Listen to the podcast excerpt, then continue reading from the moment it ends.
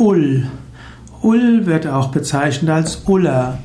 Ul oder Uller ist der Ehrenhafte. Er wird auch als Wuldor bezeichnet, als Glanz und Ruhm. Eine andere Bezeichnung ist Holler oder Holler oder Wulder. Uller ist in der nordischen Mythologie der Gott des Winters.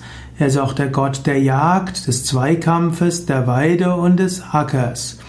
Ul gehört auch zu den Asen, also dem jüngeren Göttergeschlecht. Er wohnt der Sage nach in seiner selbstgebauten Halle Ydalir, Y-D-A-L-I-R, auch Eibental genannt, in Asgard. Man nimmt an, dass Ul ein Gott ist, der schon sehr früh verehrt wurde. Er hat Beziehungen zur Magie und in manchen Gebieten wurde Ul auch als Hauptgott verehrt. Ulla taucht in der Edda immer wieder auf als Sohn des Sif und des, als Stiefsohn des Thor.